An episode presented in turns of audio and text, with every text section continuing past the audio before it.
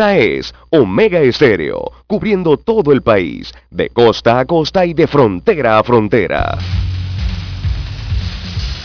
Presentamos Noticiero Omega Estéreo, el primero con las últimas. el más completo servicio de noticias nacionales, de la región, mundiales y deportivas. Nosotros investigamos profundamente para informar mejor. Eso quiere decir que en cada corregimiento, como en todo el territorio nacional, nuestros oyentes conocen la verdad completa de lo que ocurre en Panamá y el mundo.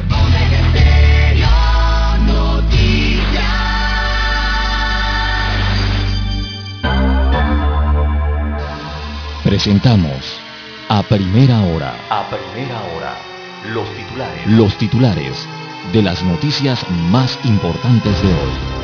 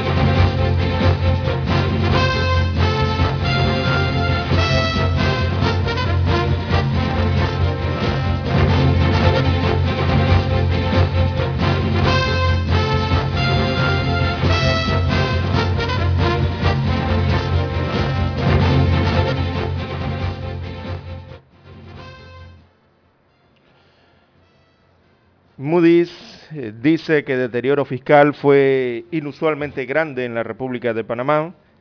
La contracción de la economía y el aumento de la carga de la deuda en Panamá destacan negativamente entre los países con nivel eh, similar de calificación. En este mismo sentido, Panamá necesita hasta 10 mil millones de dólares esto para fortalecer las empresas, reactivar obras de construcción e iniciar nuevas. El país surge de miles de millones de dólares. Según economistas, empresarios y analistas, la atracción de inversión extranjera y apoyo a las pymes son claves. También sancionan ley de telesalud, que sería la telemedicina en el país. Se abre paso la ley de telesalud propuesta eh, permitirá el uso de la tecnología para atender a distancia a pacientes. También eh, para hoy, amigos oyentes, tenemos que EMA avala vacuna de AstraZeneca en Europa. Se inmunizan a 287.086 personas, también aquí en la República de Panamá. En este mismo tema tenemos amigos oyentes que ayer eh, fueron declarados 485 nuevos contagios de COVID-19 en el país y se registraron 7 fallecimientos en las últimas eh, 24 horas. También se analiza, eh, se estudia reducir las horas del toque de queda en Panamá. Subirlo entonces hasta la medianoche. A partir de la medianoche es eh, las hora en que se evalúa. También para hoy, amigos oyentes, eh, tenemos que aprueban en primer debate la APA y también derogan la AUPSA. Así que se crea la APA, que viene siendo la Agencia Panameña de Alimentos, y se deroga la Autoridad Panameña de Seguridad Alimentaria. Hay algunos que rechazan estos proyectos. También para hoy, amigos oyentes, piden eliminar artículos polémicos en proyecto de ley del cannabis. También tenemos que acuerdo afecta eh, el plan de ordenamiento territorial del corregimiento de San Francisco. En otros títulos, para la mañana de hoy, Panamá elogia la firma de acuerdos entre Israel, Emiratos Árabes Unidos y Marruecos. También estudiantes gunas reciben clases en su lengua.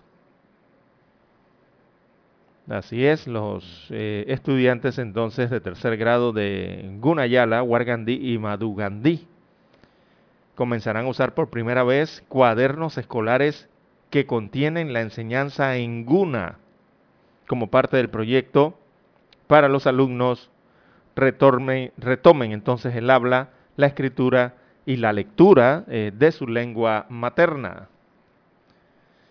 En otros títulos eh, para hoy también tenemos, amigos oyentes, Fiscalía pide juicio para 25 personas en el caso New Business. Este es el que tiene que ver con los fondos públicos. Así que la Fiscalía Primera eh, contra la Delincuencia Organizada informó que se envió al juzgado la vista fiscal de las investigaciones por la compra de EPASA, editora Panamá América, en la que se determinó que se utilizaron más de 9 millones de dólares de fondos públicos. En otros títulos eh, para la mañana de hoy, bueno, diputado del circuito 3.1, Bolota, como se le conoce, anuncia paralización de todos los puertos en la provincia de Colón. También eh, potabilizadora funciona con normalidad tras fuga de Clorox. Y bueno, ayer se formó realmente entre percaristas y unidades antidisturbios en la provincia de Panamá Este. Que fueron allí a los empujones. Bueno, la ola delictiva no se detiene en el país. Seguridad eh, eh, fue muerto de un escopetazo en La Chorrera, Así es, trató de evitar que se llevaran materiales de construcción de una empresa y eh, lastimosamente falleció en el intento. No hay detenidos. El arma, según la fotografía, estaba en la escena. También técnicos de celulares y otros chanceros eh, se topan con la muerte en accidente de tránsito el día de ayer, ambos accidentes de tránsito, uno en un automóvil y otro eh, en una bicicleta, ambos fallecieron el día de ayer. Y bueno, en los deportes, amigos oyentes, la buena noticia es que el lanzador Pedro Muñoz firma con los Azulejos de Toronto en la Major League Baseball. La nota triste eh, del día de ayer fue la muerte de Horacio Valdés, y la música que siempre llevaremos dentro de este cantautor eh, panameño. Así que se da se dan entonces eh, el recuerdo de este cantante. A nivel internacional, amigos oyentes, tenemos para hoy que Francia decreta confinamiento en París y otras regiones de este país europeo. Los colegios permanecerán abiertos allá en Francia. También eh, tenemos que Brasil registra más de 2.600 muertes por COVID-19 por tercer día consecutivo. El gobierno de Joe Biden protagoniza primera pugna con China. Intensa reunión bilateral realizada en Alaska. Para el Cono Sur, eh, la justicia peruana declara infundada la solicitud de prisión preventiva contra el expresidente Martín Vizcarra. Y bueno, en Europa eh, se registró una votación de tres días. Así es, amigo oyente, nada de un día, ni horas. Tres días de participación electoral eh, y que fue muy alta en Países Bajos, que celebraron sus elecciones en medio de plena pandemia de la COVID-19. Bien, estos y otros titulares durante las dos horas del noticiero Omega Estéreo.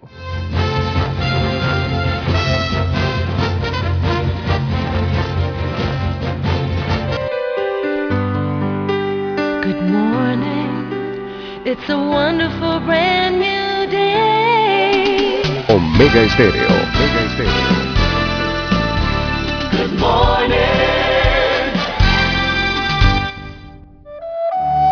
Para los que están enamorados. Hoy corté una flor. Y llovía, llovía. Esperando a mi amor. Para los despechados. Se deja de querer, pero no se olvida para los que han dejado. Tú con él. Para aquellos que se aman eternamente.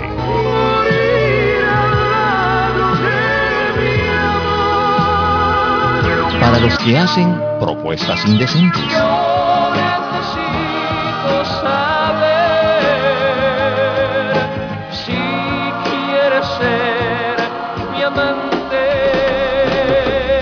Clásicos. Clásicos. Del sábado. Del sábado. Clásicos del sábado. Todos los sábados por Omega Estéreo 107.3, la radio.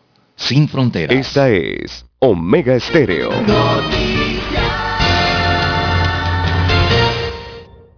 1981. 2021. Ya han transcurrido cuatro décadas y Omega Estéreo cumple 40 años de ser la primera cadena nacional 24 horas en FM Estéreo.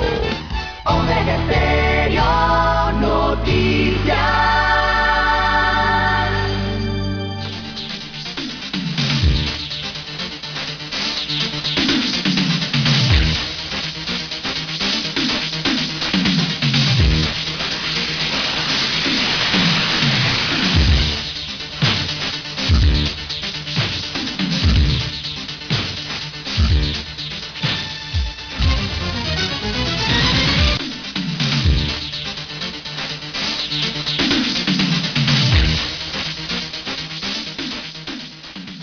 Días amigos oyentes que nos escuchan a nivel nacional e, e internacional a través de todas las frecuencias eh, de Omega Estéreo Panamá, dándoles la bienvenida a esta emisión informativa para este viernes 19 de marzo del año 2021.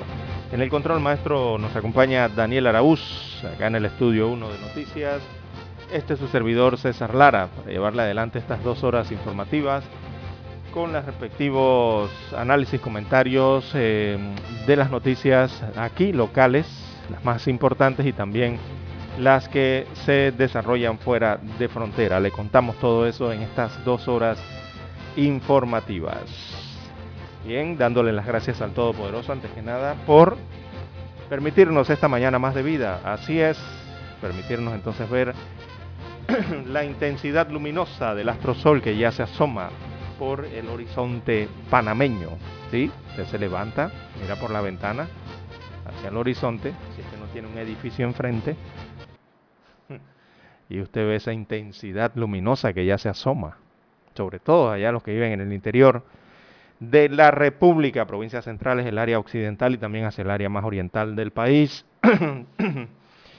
Sean todos bienvenidos, entonces, eh, los que nos escuchan a través de las dos frecuencias, 107.3 FM, estéreo para las provincias de Darién, Panamá, Colón, Panamá Oeste, también la comarca eh, Gunayala, los que nos escuchan en los 107.5 en Veraguas, Coclé, Herrera y Los Santos, y también en los 107.3, sí, regresa la señal después que usted pasa de Santiago de Veraguas, allá le llega entonces la señal de los 107.3 a los que nos escuchan en la comarca Gunayala, perdón, la comarca Nave Buglé, después de Veragua, sí, corrijo, la Nave Buglé, don, don Daniel. También los que nos escuchan allá en el Valle de la Luna, en la altiva provincia, allá en Chiriquí. Y eh, la Tierra Verde, ¿verdad? De Bocas del Toro. Así que bienvenidos sean todos. También los que están conectados a las plataformas eh, de streaming, también las otras plataformas de redes sociales, en la web omegaestereo.com eh, y los que tienen el apps y nos escuchan por el móvil, también bienvenidos sean todos a través de todas estas plataformas por donde llega la señal de Omega Estéreo. Se suman también los que están en el canal 856 de televisión pagada por cable. Sí, estamos en el cable, amigos oyentes, en cable TV, en el canal 856 de cable onda, así que agarre su control cuando eh, usted quiera escucharnos a través de su monitor Bien, nada más oprime el 856 y allí sale la señal de Omega Estéreo por televisión pagada por cable. Bien, don Daniel, eh, para hoy, bueno, vamos a darle el estado hidrometeorológico para el día de hoy. Recordemos que 78 eh, días ya han transcurrido de este año 2021, ya nos hemos gastado 78 días del año para este viernes 19 de marzo. Estamos en la semana número 11 para los amigos ahorristas, también los que siguen, siguen eh, la semana epidemiológica, estamos en la número 11. Y bueno, ya nos hemos consumido el 21% de las hojas del calendario del 2021. Ya vamos por el 21% del calendario. Restan entonces para cumplir este año 2021, le damos exactamente la cantidad de días que faltan. Faltan 287 días para completar el año 2021, para llegar a ese viernes 31 de diciembre, en la semana 52, completar el 100% del calendario. Eh, don Dani se pone contento cada vez que yo menciono que el viernes sería, será entonces 31 de diciembre, el viernes próximo en diciembre, ya al finalizar este año, ¿no? Porque dice que cae viernes, cae muy bien para él, dice. Excelente fin de semana. Largo para él. ¿Eh? Así es, don Dani. Bueno, muy bien, pues. Así que cuídese mucho para llegar allá el 31 de diciembre de este año. Bien, amigos oyentes, vamos con el reporte hidrometeorológico rapidito porque, bueno, ayer eh, hubo tronadas y lluvias por algunas diversas provincias, en algunos sectores de varias provincias del país, y hoy eh, no será la diferencia. Eh, hay advertencias por lluvias con actividad eléctrica en el país, en el reporte del tiempo para la República de Panamá. También hay advertencia de viento fuerte, muy fuerte, y también de oleajes en el Caribe. Así que en la vertiente del Caribe, en horas de la mañana y la tarde se mantendrán con lluvias de variada intensidad con actividad eléctrica ocasional. En horas de la noche para el Caribe las lluvias se mantendrán hacia el occidente del país, en el Caribe. Para allá arriba la región norte de Veraguas, comarca Nave Buglé y Bocas del Toro. Así que el resto de la vertiente eh, caribeña entonces permanecerá con cielo parcial nublado, a nublado y con lluvias ocasionales sin descartar tronadas ocasionales. Así es, don Dani, así como las que usted escuchó ayer en la tarde. Así que en la vertiente del Pacífico, buenos días, don Juan de Dios, se esperan lluvias hacia el Pacífico Occidental, para allá, para Chiriquí, para la zona sur de Veraguas, quizás por allí el borde de Los Santos, principalmente en la región marino-costera, en el Golfo de Panamá también, la cordillera central, y en zonas puntuales de la provincia de Darién, el Pacífico Darienita, acá en el área oriental. El resto de la vertiente del Pacífico entonces se espera cielo parcial nublado a nublado alrededor del mediodía y el resto de la tarde se espera incremento de lluvias con actividad eléctrica en toda la vertiente.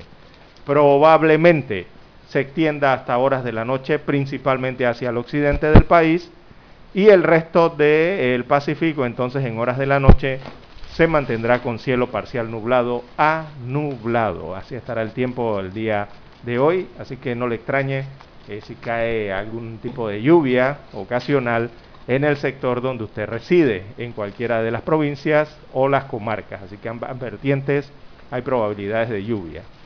Eh, en cuanto a las condiciones marítimas, eh, bueno, habrá olas de 1.8 metros para el Caribe y en el Pacífico olas de 0.7 metros, según destaca el reporte hidrometeorológico, y habrán vientos entonces eh, eh, fuertes aquí, no, estos son vientos moderados de 35 kilómetros por hora hacia fuerte. Eh, en ambos sectores o en ambas vertientes. Así está el reporte hidrometeorológico para el día de hoy que entrega ETESA a los medios de comunicación social. Bien, don Juan de Dios, ¿cómo amanece para el día de hoy? Bueno, bien, bien, bien, gracias. Muchas gracias. Vamos a la pausa, don Daniel, y regresamos. En 1981 apostamos a la calidad del sonido FM estéreo y ganamos la apuesta. En 2021 seguimos a la vanguardia. Somos Omega Estéreo 40 años siendo la cadena nacional en FM estéreo, pionera en Panamá. Para anunciarse en Omega Estéreo, marque el 269-2237. Con mucho gusto le brindaremos una atención profesional y personalizada. Su publicidad en Omega Estéreo. La escucharán de costa a costa y frontera a frontera. Contáctenos 269-2237. Gracias. En centrales telefónicas, la casa del teléfono es tu mejor opción. Te asesoramos y ofrecemos buena atención. Con años de experiencia, trabajando para ti. La casa del teléfono, ubicados en Via Brasil hermosa. La casa del teléfono, líder en telecomunicaciones. La casa del teléfono, distribuidores de Panasonic. Ven a visitarnos. La casa del teléfono. 229-0465 lsdtcorp.com Distribuidor autorizado Panasonic. ¿Sabe usted qué canción estaba de moda cuando nació?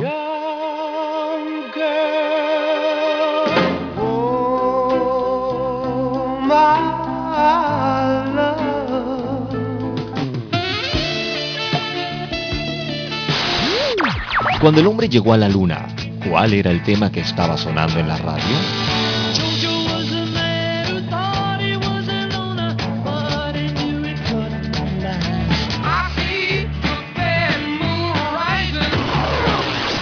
Clásicos del sábado. Todos los sábados, por Omega Estéreo, la radio sin fronteras. Esta es Omega Estéreo.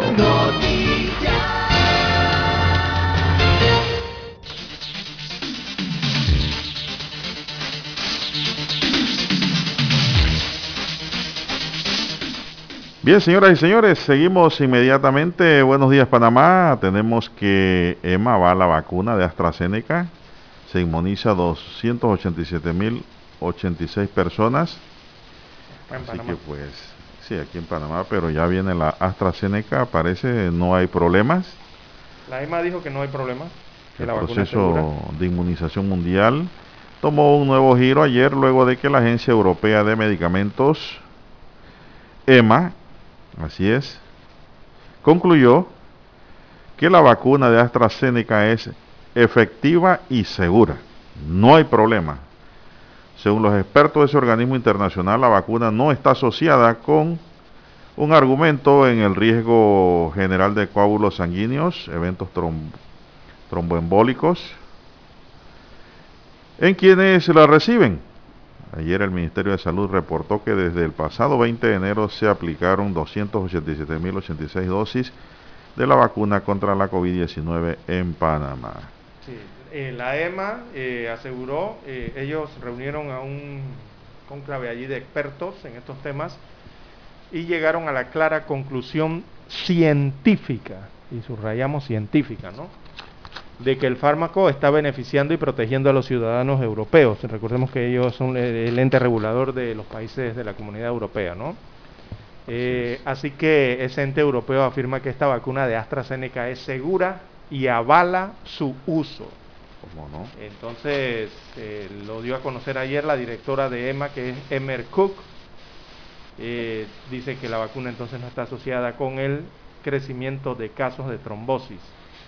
La EMA, eh, de todos modos, incluirá una advertencia en la información del producto para que los médicos estén alertas al revisar el prospecto de la vacuna y vigilar cualquier caso que puede estar relacionado. Añadieron que añadieron los expertos eh, que han concluido tras dos semanas de investigaciones que esta vacuna es segura y eficaz, pero subrayó entonces que no ha podido de- descartar del todo la relación con casos raros de trombolismo, eh, perdón, de tromboembolismo, por lo que se seguirá investigando. Han señalado entonces lo que usted bien ha dicho, don Juan de Dios, y añadieron que no hay riesgo general del desarrollo de problemas de coagulación sanguínea en la población que se administre esta vacuna y han asegurado que con esta investigación por lo menos allí la EMA ha cumplido su responsabilidad en determinar que los beneficios aún superan los riesgos del fármaco eh, autorizado. La EMA tampoco ha visto evidencia de un problema relacionado con los lotes específicos de esta vacuna y con los lugares de fabricación particulares que utiliza AstraZeneca. Así que dicen que es segura y están avalando su uso para los países de la comunidad europea, que son más de 27, son 27, perdón. Bueno, la van a seguir usando, ¿no? También. Sí, exactamente. Bueno, aquí en Panamá, amigos, tenemos... Se espera que llegue en 15 días a Panamá. Aquí en Panamá tenemos casos nuevos, 485. Se realizaron 8.946 pruebas en el día. Así es. La positividad de las pruebas está en 5.5%. Eh, 287.086 dosis total de vacunas se han aplicado. Se reportaron 6, Lara. 6 fallecidos. Creo que hay un rezagado, ¿verdad? Son 7, sí, exacto, sí, son 7. Son 6 fallecidos en las últimas 24 horas, más una muerte rezagada que fue oficializada ayer. Bueno, y la cifra se eleva ahora a 6.025. 6.025 víctimas fatales, personas que han entregado su vida a causa del COVID-19 en un año. Sí, una lástima. ¿no? Eso es increíble que ocurra, pero ha ocurrido. Y en esa cifra hay muchas amistades de uno, conocidos, hasta familiares, lamentable lo que ha ocurrido en el mundo y en Panamá también, lógicamente. Así es. Bueno, actualmente en cuanto a los casos activos, eh, suman 5.299, sigue bajando la cifra, de los cuales 4.566 están en aislamiento domiciliario y 736 están en hospitales. Eh, de esos 733, 91 de ellos se encuentran entonces en unidades de cuidados intensivos. Se mantiene por debajo eh, de la cifra de 100. Así que hay que seguir bajando. Ojalá siga bajando esa cifra. Eh, bueno, no hay que bajar la guardia, amigo oyente, y seguir cumpliendo con las normas de bioseguridad, sobre todo el distanciamiento Vea. social. Y no hay que bajar la guardia, Lara, no hay que descuidarse, en pocas palabras, olvidarse de que hay que mantener las medidas de bioseguridad, hay que seguir usando de la mascarilla. Estamos en media pandemia todavía. La careta es necesaria, eh, y ya eso es como el pan nuestro de cada día. El distanciamiento, el lavado de manos, el gel o el alcohol. Pero ¿por qué le digo esto y le reitero? Porque Italia estuvo mejor que nosotros ahora mismo. Lara. Sí, ¿Se acuerda? Esa curva cayó completamente. En Italia pensaban que ya se había ido el virus. Cero, llegaron a cero en Abrieron de las escuelas. Indicadores y mire. Eh, abrió todo el comercio, toda actividad y ya han tenido que cerrar nuevamente. Lo mismo ha ocurrido en Francia. Francia, París, ha cerrado. Lo mismo, otros- han tenido que cerrar la mitad de Francia porque el virus revivió, retomó fuerza y Lara, eh, no podemos descuidarnos. Sí, mire cómo está Yo digo que en los aeropuertos hay que redoblar la vigilancia y bioseguridad. Lamentablemente es así, en los aeropuertos. Ahí por ahí es donde entra la cosa, siempre aumenta en los aeropuertos. Si hay buen control, creo que las cosas pueden mantenerse o mejorar. Así es, en los puertos también. Porque es un movimiento internacional, ¿no? Lógicamente, de personas que andan trotando mundo. Entonces, hay que mantener todas las medidas posibles de seguridad, Lara. Ya estamos acostumbrados, parece ser, a andar con mascarilla, Lara. El día como el día que no cargo mascarilla es como si andara, me, me siento como sin camisa, por no decir otra cosa. me siento como así, ¿qué pasó? Que no tengo camisa.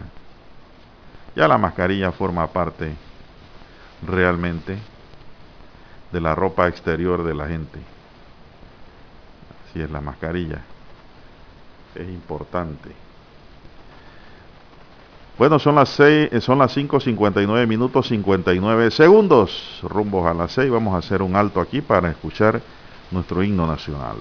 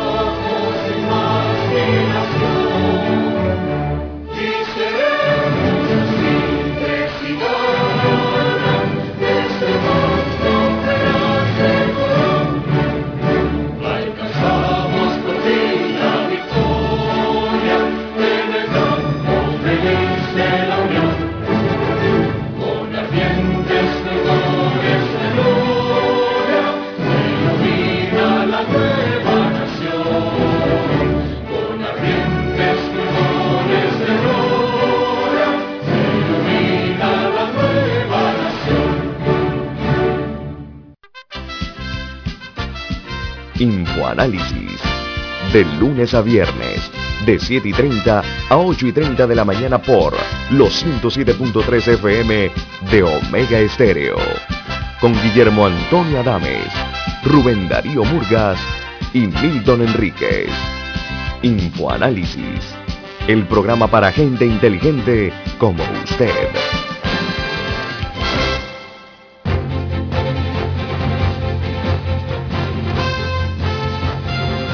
Bien, amigos oyentes, las 6.3, 6.3 minutos eh, de la mañana en todo el territorio nacional. Bueno, don Juan de Dios, estudian reducir horas del toque de queda en medio de la pandemia. Así que es una solicitud eh, en virtud de buscar facilidades que generen eh, una, la recuperación ¿no? económica que requieren sobre todo el tema de los restaurantes, los bares y las discotecas. Así que la mesa interinstitucional evalúa entonces esta propuesta presentada por la Asociación de Restaurantes para extender el toque de queda eh, hasta las 12 medianoche, o sea, subirlo de 10 de la noche a 12 medianoche, eh, según dijo Nadja Porcel, que es la directora general de salud del MINSA. La solicitud se dio en virtud de buscar facilidades para generar la recuperación de estos sectores. Así que en este mismo sentido, sobre esta petición elevada por esta asociación de, discotecas y de bares eh, para su apertura. Eh, la propia doctora eh, Porcel indica que existe un cronograma de aperturas de carácter recreativo, como son los bares, las cantinas, algunas actividades de festividades como patronales, procesiones y eventos que agrupan multitudes, las cuales todavía no han sido considerados estos eventos para su reinicio de operaciones. E, e, ese es el último bloque, ¿no? Recuerden, falta uno. Bueno, ahí es donde están todos estos. Así que en la mesa eh, interinstitucional se evalúa esta solicitud. Ahí está el Ministerio de Trabajo, ahí está la Cámara de Comercio, eh, el MISI, eh, el MINSA y también el Seguro Social, están analizando esa temática y los resultados eh, todavía no los tienen, pero en su momento darán los resultados. Lo más probable es que eso lo vayan a anunciar el próximo martes, don Juan de Dios, en la conferencia habitual, semanal, eh, de prensa entonces que se realiza por parte de las autoridades de salud. Eh, podría ser entonces elevado el, el horario del toque de queda y sería lo más probable a partir de las 12 de la medianoche. O por lo menos subir a las 11. Bueno, de las 11 a las 12 no hay mucho. Bien, es lo que se analiza en cuanto a la COVID-19 en nuestro país y el manejo de la pandemia. Yo no sé qué le ha pasado al sistema aquí, Lara, está muy sensible. Antes uno con el celular estaba transmitiendo y comunicándose. No hacía ground, no hacía bulla, ruido. Ahora el celular uno lo acerca un poquito y esto... Mucha potencia ese celular, mucha fuerza, intensidad de señal. No, no, no, no, no, si antes no daba problema y son los mismos celulares, no sé qué está pasando aquí en la mesa. Muy sensible, los micrófonos, no sé. Hay que hablar con el ingeniero para ver eso que es. Bien, son las seis, seis minutos, señoras y señores. Seis, seis minutos. Oiga, usted habló de un seguridad que murió en la escuela Pedro Pablo Sánchez, ¿fue? De un escopetazo. Sí, el día de ayer. Eh, pero mire ese caso, Lara, un caso... Forcejeaba, ¿no? Sí, pero es, bueno, ni tanto así. Yo leí la descripción que hizo el periodista Raúl Vega en sus páginas eh, de en sus páginas de redes sociales y resulta ser que el seguridad trató de darle con la culata, Lara, ah. al intruso. Pero el intruso se quitó y la culata pegó en la pared y salió un tiro y le pegó en el pecho. Yo pregunto, ¿hay homicidio allí? Tema interesante para el derecho penal. ¿Hay homicidio? ¿Hay causa? Pónganse a pensar, pues los estudiantes de derecho, sobre todo, que nos escuchan todos los días. Un tema muy, pero muy interesante. El maleante lo que hizo fue quitarse. bueno, pues. O sea, él se, mató, él se mató accidentalmente, pues. Pareciera. Mientras el maleante no jaló el gatillo ni le quitó la escopeta. Trataba de reprimir un hecho. Y no fue, como dice ahí, que una, un forcejeo, no, no. El hombre fue a darle con la culata al hombre, al sujeto, pegó en la pared la culata y se le salió el tiro y le pegó al mismo en el pecho. Caso insólito. Sí, pero, pero eh, las primeras informaciones hablan de dos disparos en el cuerpo del seguridad. Bueno, yo le estoy refiriendo a lo que dijo... Eh, eh, hay que ver allí porque será una escopeta de doble cañón, doble tiro, como, digo, ahí sí yo no sé cómo Eso tampoco sé, no lo dice. No sé cómo funcionan las armas estas, ¿no? De, de escopetas, pero yo la verdad es que nunca he tirado una escopeta. No, yo no, tampoco. Bueno, no sé ni cómo eh, funciona. En seguridad intentaba evitar que entonces eh, sujetos ajenos eh, al comercio o, evitar que delincuentes que se habían introducido en los predios de, la, escuela.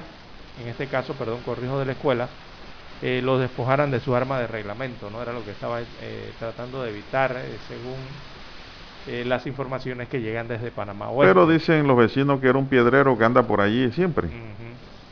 No era un delincuente normal.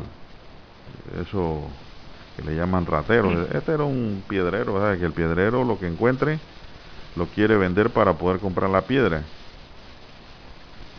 Así es. Bueno, su muerte fue dictaminada en el Nicolás Solano de la Chorrera, en el hospital regional. No, esto deja esto deja Lara un... Y se queda uno pensando... Eh, una escopeta 12, dice. Ah, entonces, ¿cómo, ¿cómo se accionó esa escopeta cuando, digo, él, él mismo la manipulaba, ¿no?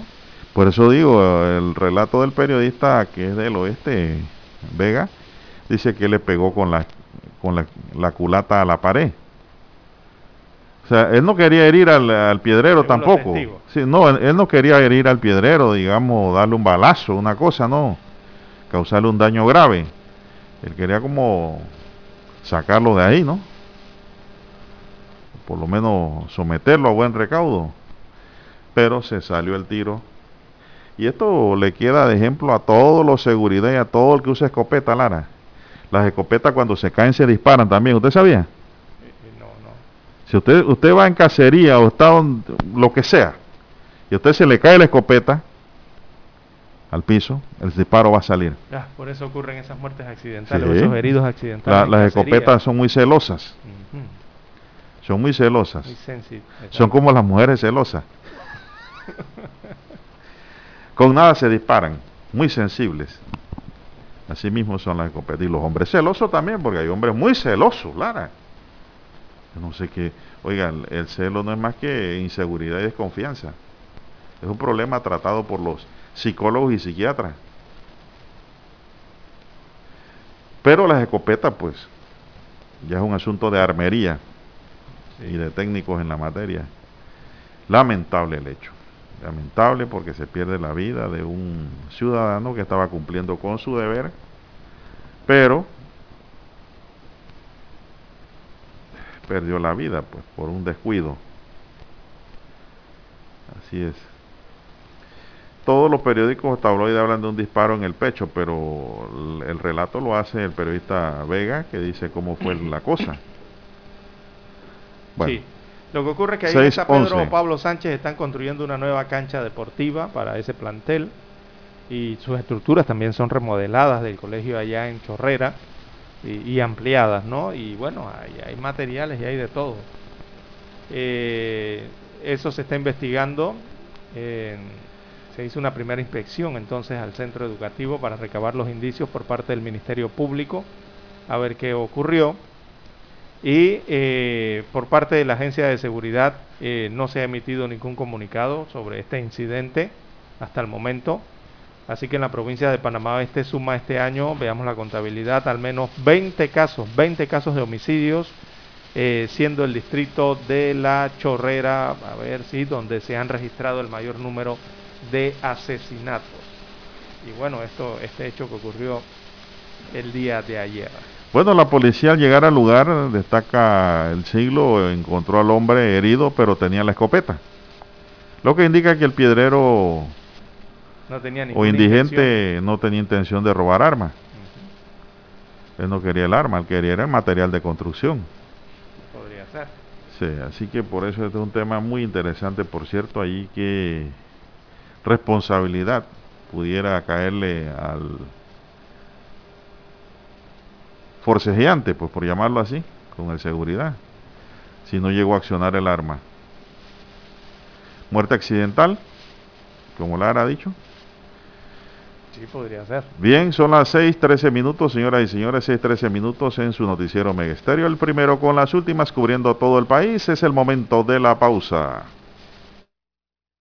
Para anunciarse en Omega Estéreo, marque el 269-2237.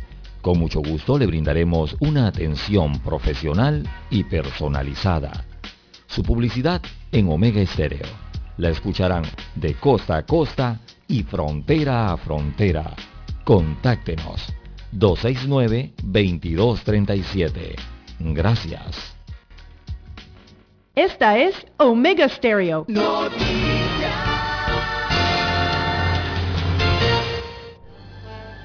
Omega Estéreo presenta el reportaje internacional vía satélite desde Washington.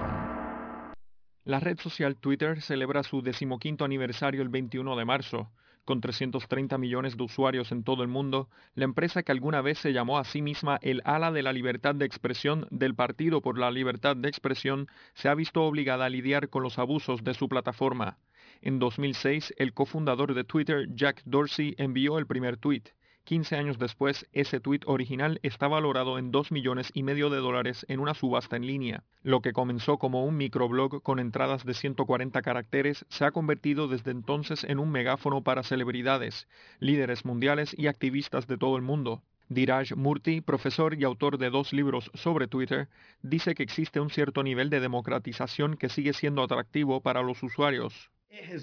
Ha sido una especie de espacio público o digital común donde la gente puede interactuar. La velocidad y la escala a la que viaja la información en Twitter también ha desempeñado un papel fundamental en los movimientos sociales de todo el mundo. Ejemplo reciente de ello es el movimiento Black Lives Matter, cuyos fundadores dicen que no existiría sin las redes sociales. De igual manera, fue un catalizador para la primavera árabe, la revolución de la nieve en Rusia y los movimientos de protesta en Hong Kong y en partes de Ucrania. Sin embargo, la promesa de una comunicación sin restricciones ha dado lugar a teorías de conspiración y desinformación, según Sinan Aral del Instituto Instituto de Economía Digital de MIT. Estudiamos 10 años de sus datos y descubrimos que las noticias falsas viajaban más lejos, más rápido, más profundo y más ampliamente que la verdad en todas las categorías de información y que las noticias políticas falsas eran las más virales. Pero a falta de una regulación gubernamental, la especialista en ética de Internet Irina Raiku dice que Twitter tiene la responsabilidad de moderar el contenido. Va a ser muy difícil, en el contexto de algunos países, actuar como el tipo de plataforma que creo que quiere ser, que habilita el tipo de conversaciones que quiere habilitar. Una cosa en la que muchos críticos están de acuerdo es que en su decimoquinto aniversario, la plataforma que alguna vez se llamó a sí misma el ala de la libertad de expresión del Partido por la Libertad de Expresión, todavía tiene mucho que madurar. John F. Burnett, Voz de América, Washington, D.C.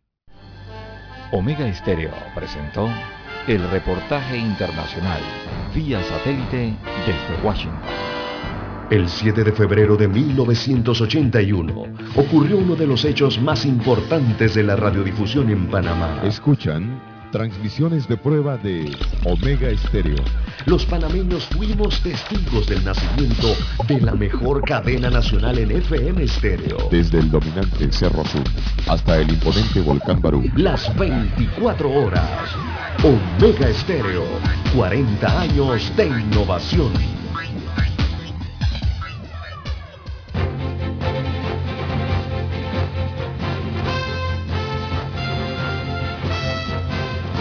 Bueno, avanzamos 6, 17 minutos, 6, 17 minutos en su noticiero Megesterio, el primero con las últimas. Así es, dice un oyente aquí, no han abierto los bares, sin embargo los casinos son una bebedera de cerveza y guaro. Para unos sí, para otros no. ¿Qué está pasando? Dice este oyente del 1391, Lara. Bueno, que están abiertos. ¿Qué nos va a estar pasando? que han sido reactivados, ¿no? O sea que es lo que quiere decir Lara es que Es lo Ellos que están quiere- realizando su actividad comercial. Es lo que quiere decir es que por qué si los casinos tienen bar y están vendiendo, los bares están cerrados, los bares normales. Bueno. Las licencias, el tipo de licencia Ajá. y de actividades que le permite la ¿Cuándo abre licencia. Y la actividad que le permite las licencias, ¿no? ¿Cuándo abren los bares y cantinas Y no, todavía ese es el otro, el último bloque que falta. ¿Ah, sí? Sí. Están analizándolo. Quizás el próximo martes den algún anuncio al respecto. entonces los tomadores se van a los casinos a tomar? Puede ser. No he visto, no. No, no, es que hay no. gente no, que hay gente Lara que no se pueden tomar un trago en su casa. ¿De veras? Usted, usted ve, usted cuando va al súper, usted ve que si no están en la cantina o el bar no pueden tomarse un trago ni de vino. No, y cuando va también a los supermercados, usted observa las carretillas y todas llevan algo de licor. Sí, pero No hay ninguna eh, que no lleve. ¿ah? El, el licor es para espantar a la, a la bruja. Eso no. Eso no, es, no, no indica que se va a consumir. Yo, por ejemplo, a veces compro licor y no es para consumir, sino para adornar el bar. Por eso te digo que hay gente que no puede tomar en casa ni un traguito tampoco si no está sentado allá en la radio. ¿Te ha ido a la radio? Sí, cómo no. Bueno, por Cuando ejemplo. O qué sé yo. En San Francisco. Bueno, por eso puedo citar un ejemplo de una cantina vieja. Eh, ¿Quién no ha ido Y ahí? en los pueblos, los, los domingos en la mañana, usted ve a los parroquianos ahí echando cuentos y... Porque es un lugar de tertulia, pienso yo, Lara, positivamente, ¿no? Es un lugar donde la gente va a conversar, echar cuentos, llevar historias, ¿no? A lo mejor es un lugar donde hacer vida social. Mire que la estoy pintando bonito. Son las 6.19 minutos, señoras y señores, 6.19 minutos. Vamos a las noticias, aparte ya del tema de los bares y cantinas. Lara, Dio Business eh, llegó a su tope en cuanto a la investigación. La fiscalía pidió juicio para 25 personas. No se detallaron nombres. El Ministerio Público dio a conocer que pidió juicio para 25 personas y el sobreseimiento de otras nueve en el caso New Business, en el que se investiga la compra de la editora Panamá América, que edita eh, los periódicos Crítica y Día a día. Día a Día y el Panamá América. Panamá América. Y que dicen los fiscales que se dio con supuesta eh, compra, se dio la compra con supuestos fondos públicos. Se habla de más de 9 millones de dólares. Se detalló que el. Estado ahora tiene el 30% de las acciones de la editorial, porque hay como especie de un secuestro, Lara.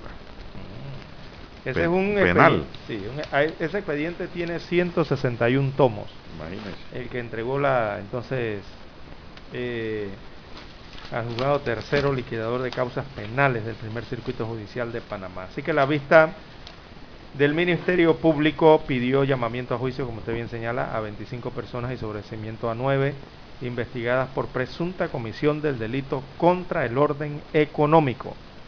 Y eso sería en la modalidad de blanqueo de capitales, tipificado en los libros, el libro 2, el título séptimo, capítulo eh, cuarto del Código Penal, en el cual se establece, eh, hay una pena de 5 a 12 años de prisión.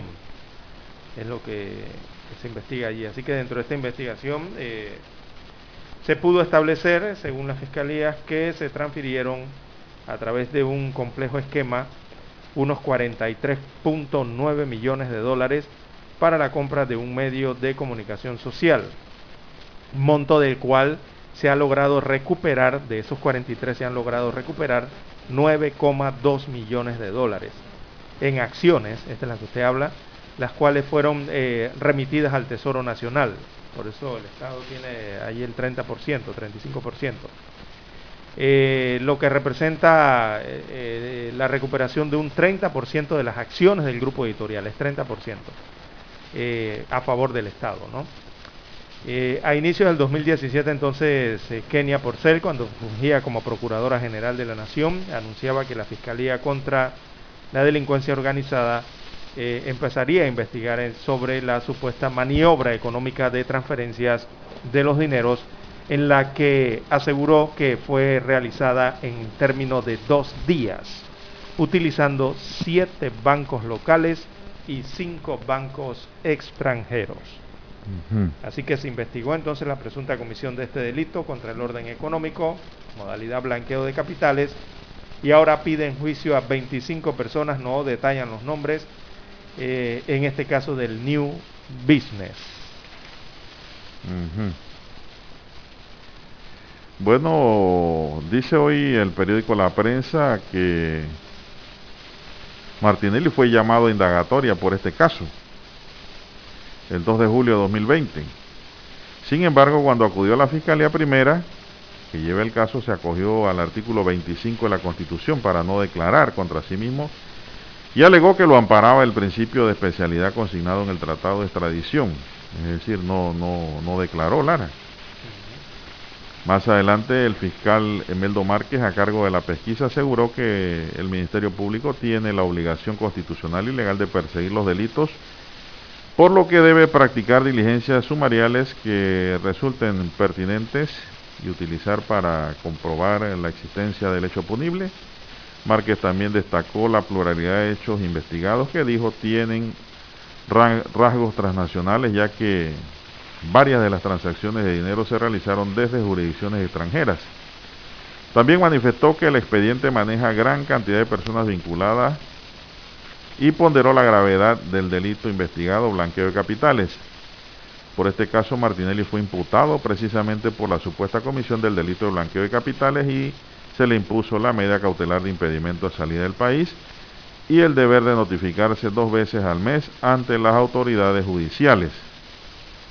La Fiscalía también llamó indagatoria a los hermanos David y Daniel Ochi, a Felipe Virsi, a Gabriel Betés, a Ricardo Francolini y Ricardo Chanis, entre otros. Uno de los episodios más relevantes de esta investigación fue la confesión de Ricardo Chanis ante la Fiscalía. En febrero de 2020, el abogado contó al Ministerio Público que la compra de pase implicó el desembolso de unos 47 millones de dólares que incluyó el pago en efectivo de una deuda de pasa al Banco General de 12.5 millones la cual pagó Martinelli en calidad de préstamos de accionistas. Con la sofisticada arquitectura financiera, la identidad de los nuevos dueños de PASA quedó oculta bajo capas y capas de sociedades. Los bienes pasaron a ser propiedad de TPHC Inc., creada el 7 de diciembre de 2010, dos semanas antes de la compra. Esta sociedad emitió mil acciones que por instrucciones de Henry Mirachi se repartieron así, 600 para Corporación de Inversiones Multimedios S.A., cuyo beneficiario final es Ricardo Martinelli Berrocal, reveló Chanis, y el resto, dijo Chanis, terminó en dos sociedades cuyo beneficiario final es Mirachi. Se trata de Ibiza Overseas Corp y Midhouse Investment S.A., cada una con 200 acciones destaca la rúbrica de la periodista Aminta Bustamante para el día de hoy en el diario La Prensa, Lara. Bueno, eh, esa telaraña, ¿no? Ese, complejo esquema que ha sido investigado por el Ministerio Público en esta transacción o en esta transferencia, porque es lo que hicieron allí, según el Ministerio Público, ¿no? De, eh, esos 43 millones eh, para la compra de este medio de comunicación social, eh, fondos públicos en este caso, supuestamente, del cual ya más de 9 millones de dólares han sido recuperados. Así que el Estado tiene acciones dentro de Editora Panamá América hasta el momento. Eso es un juzgado, es, esos son los juzgados liquidadores, ¿verdad? Sí. Ah, ok. Eh, un juzgado tercero liquidador, entonces no le pusieron aquí en el informe que tengo liquidador, dice juzgado tercero nada más. son liquidadores. Ah, ok. Así que se elaboró la vista fiscal. Son liquidadores del sistema penal inquisitivo. Por eso se llaman liquidadores. Dígame. Bien, eh, bueno, va a continuar entonces este proceso, ¿no? Sus trámites. Eh, no, ya, ya, ya, ahora esto pasa, bueno, esto pasa, esta es la vista fiscal. Esto ahora tiene que ir esto a una audiencia preliminar, Lara. En esa audiencia preliminar entonces se va a avalar el tema de los sobreseimientos que ha pedido la Fiscalía, que creo que son nueve, ¿no? Y el llamamiento a juicio de 25. Será el, el juez liquidador quien entonces determinará si en efecto hay que llamar a juicio a los 25 o agregar nuevos sobrecimientos. Pero es una valoración jurisdiccional del juez de la causa. El fiscal dice una cosa y el juez tiene que actuar de acuerdo a lo que le dice la constitución, la ley, de acuerdo a las pruebas que hay en el expediente. Así es, entonces uno de los mencionados es el expresidente Ricardo Martinelli y él no asistió, no fue, Pero él todavía, él todavía está cubierto por el principio de especialidad, o, yo creo que no, o sí. Eso dijo él, eso va a dar pie a nuevas figuras dentro del juicio, va a dar a pie a amparos, qué sé yo, a incidentes de nulidad, eh, tantas cosas, tantos elementos jurídicos de que los abogados tienen a mano como herramientas para defender el derecho de su cliente.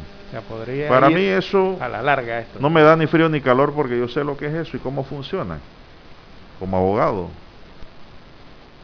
de toda la vida en el como litigante. O sea que podría ser un proceso largo todavía. No, esto no, olvídese, que esto aquí, esto da para más. Esto es un proceso de nunca acabar, por decirlo de una manera. Esto no se va a acabar, y, más en el sistema inquisitivo.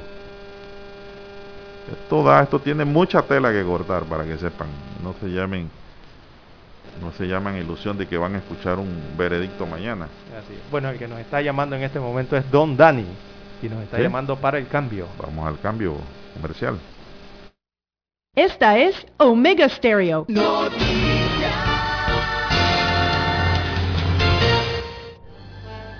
Omega Estéreo presenta el reportaje internacional vía satélite desde Washington.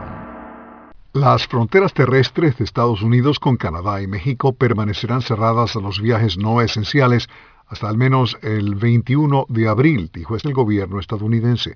La extensión de 30 días es la segunda anunciada bajo la presidencia de Joe Biden y ocurre cuando los legisladores estadounidenses de los estados fronterizos del norte del país han instado a levantar las restricciones de casi un año para abortar la pandemia de COVID-19.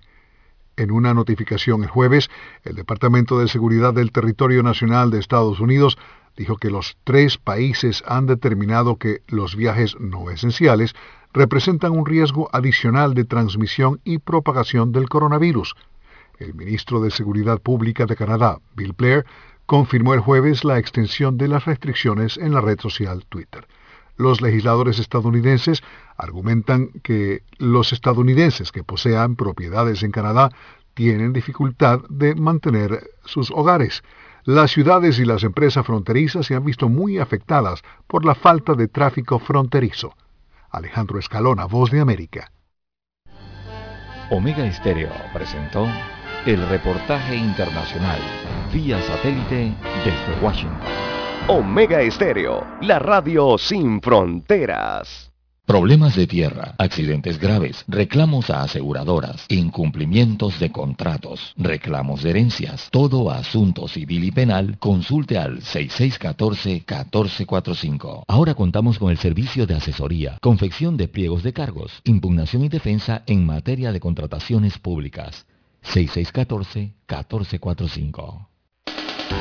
En 1981 apostamos a la calidad del sonido FM estéreo. Omega.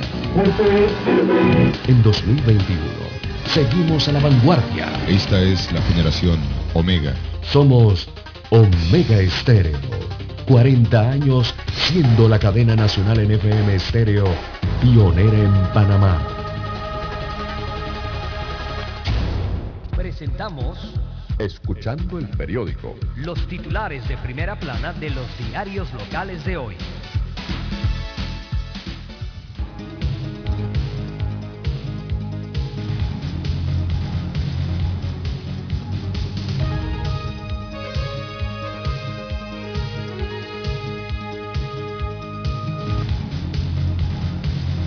Vamos a iniciar con el diario La Estrella de Panamá, don César.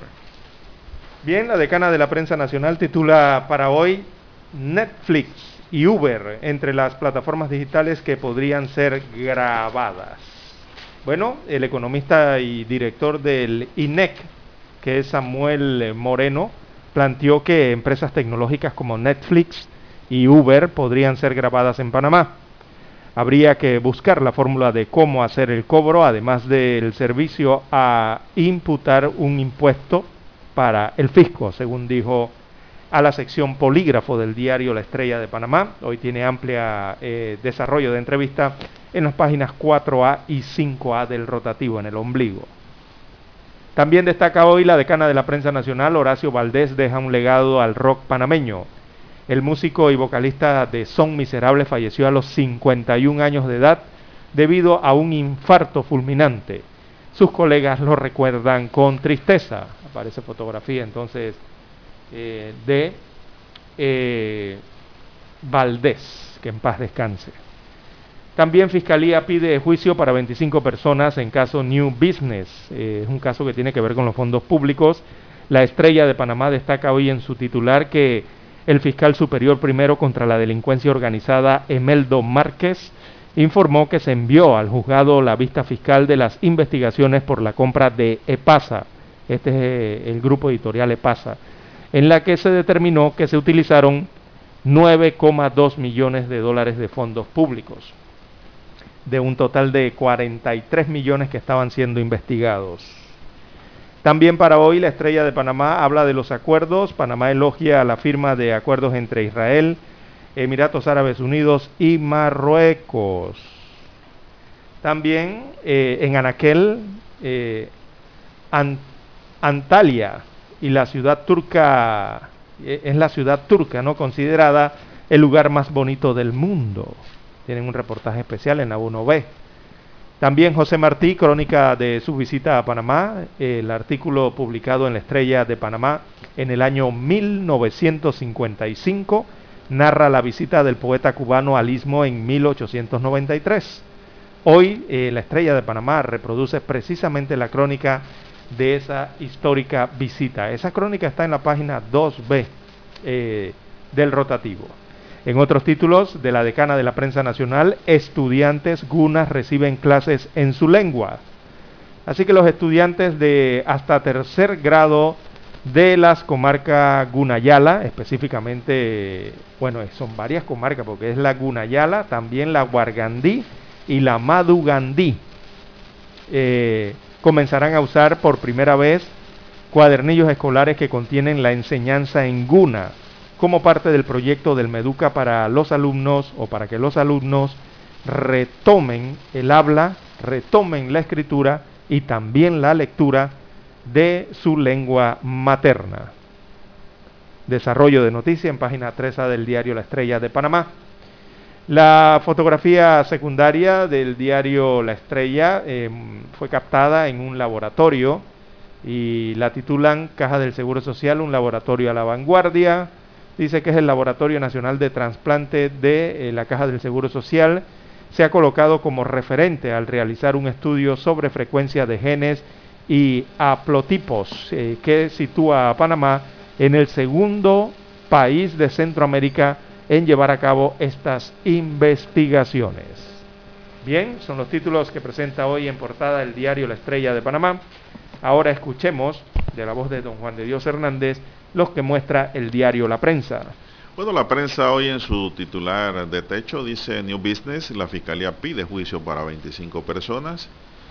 Sin detallar nombres, el Ministerio Público dio a conocer que pidió juicio a 25 personas o para 25 personas y el sobreseimiento de otras nueve en el caso New Business, en el que se investiga la compra de PASA con supuestos fondos públicos. Se detalló que el Estado ahora tiene 30% de las acciones de la editorial, más titulares, Moody's, deterioro fiscal fue inusualmente grande. La, la, contracción de la economía y el aumento de la carga de la deuda en Panamá destaca negativamente entre los países con similar nivel, nivel de calificación. El deterioro fiscal que experimentó Panamá el año pasado fue inusualmente grande cuando se compara con los países de, de similar nivel de calificación señaló la agencia de calificación de riesgo Moody. La pregunta que yo hago, Lara, ¿por qué? ¿Por qué entonces? ¿Qué ha pasado aquí? Si Moody nos ha calificado mal y hemos estado igual que otros países, quiere decir que no se han manejado bien las cosas. Deduzco yo. Demasiados préstamos y ahora tienen que explicar en qué se han gastado la plata porque así lo dijo la Corte. EMA va la vacuna de AstraZeneca, se inmuniza a 287.086 personas. Fallecidos ayer, 6 oficialmente, más un rezagado, para 6.025 fallecidos, casos nuevos 485, 8.946 pruebas en el día. Acuerdo afecta el programa de ordenamiento territorial de San Francisco. El nuevo acuerdo presentado por el municipio de Panamá que modifica el plan de ordenamiento territorial de este distrito incluye además un artículo que deroga el plan de ordenamiento de San Francisco aprobado en 2018. Este último plan fue avalado por residentes y propietarios de comercios del área y establecía normas de ordenamiento y planificación para ese corregimiento. Ayer se discutió en el Consejo Municipal el plan distrital. Activistas piden una amplia consulta sobre el tema, claro que sí. Donantes de campaña no podrán ser contratados. El proyecto de ley 329 que busca evitar el conflicto de intereses en el Estado avanzó a segundo debate en la Asamblea. La propuesta prohíbe a los servidores públicos electos por votación contratar directamente a sus donantes de campaña. Además, obliga a los funcionarios de alto cargo a presentar una declaración de interés. Es decir, Lara, si yo te apoyo, tú no puedes contratar mi empresa para evitar el conflicto de, interés. Así es. Pero usted sabe que esto le dan la vuelta. De una vez, echa la ley, echa la trampa. Yo le apoyo con mi sociedad, pero yo tengo otra sociedad en gaveta. Esa otra sociedad es la que negocia con usted y usted no me está apoyando. ¿Se dio cuenta? Echa la trampa, echa la ley, echa la trampa. La ley debe buscar, escudriñar más allá también para evitar lo que acabo de decir en futuros gobiernos. Aprueban en primer debate APA y derogan la AUXA. La Comisión de Asuntos Agropecuarios de la Asamblea aprobó en primer debate el proyecto de ley 164 que elimina el decreto ley 11 del 2006 que creó la Autoridad Panameña de Seguridad Alimentaria. Una promesa de Laurentino Cortizo, el presidente de la República.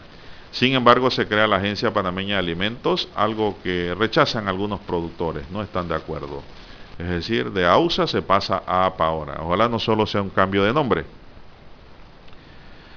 Piden eliminar artículos polémicos en proyecto de ley de cannabis. Lara, el tema sigue en la palestra. Lanzador Pedro Muñoz firma con los azulejos en las grandes ligas. Bolivia pide a Estados Unidos y Brasil no inmiscuirse. Dice la página Mundo. Y finalmente aquí tenemos en Vivir Horacio Valdés y la música que siempre llevaremos dentro. Es un reportaje que tiene la prensa y concluimos así con la lectura de los titulares correspondientes a la fecha. Vamos a una pausa, Dani, regresamos. Hemos presentado Escuchando el periódico. Los titulares de primera plana de los diarios locales de hoy. El 7 de febrero de 1981 ocurrió uno de los hechos más importantes de la radiodifusión en Panamá los panameños fuimos testigos del nacimiento de la mejor cadena nacional en FM estéreo. Las 24 horas. Omega Estéreo. 40 años de innovación. Noticias. Omega Estéreo presenta el reportaje internacional vía satélite desde Washington.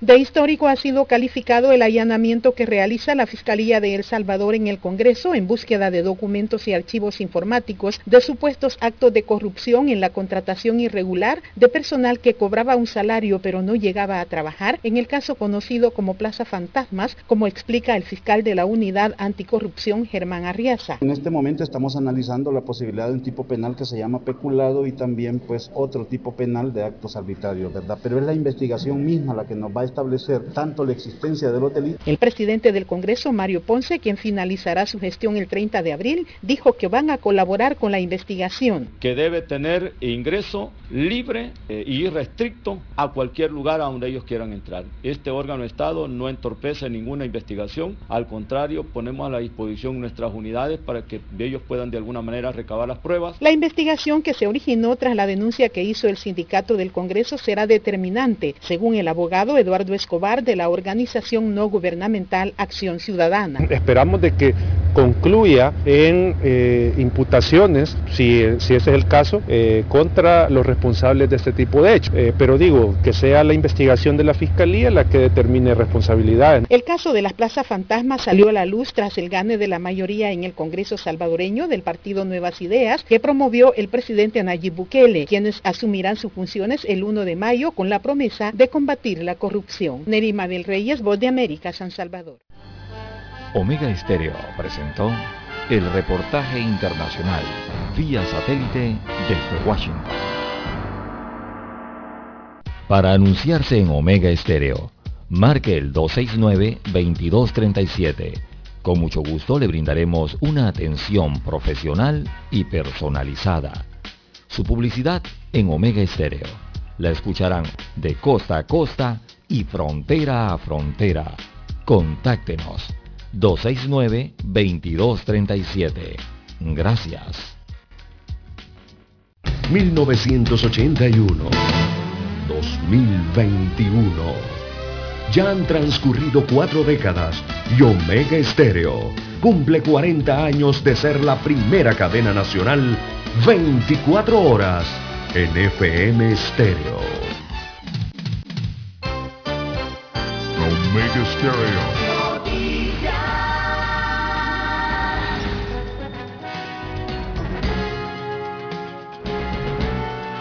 Avanzamos, ya el reloj nos dice que son las 6.45 minutos, este viernes, Lara, pero el cuerpo todavía no lo sabe.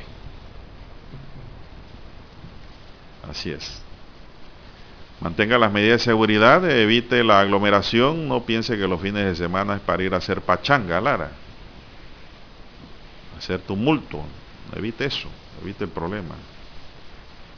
Que el COVID no se ha ido. Está ahí, latente, calladito. Y sigue matando gente.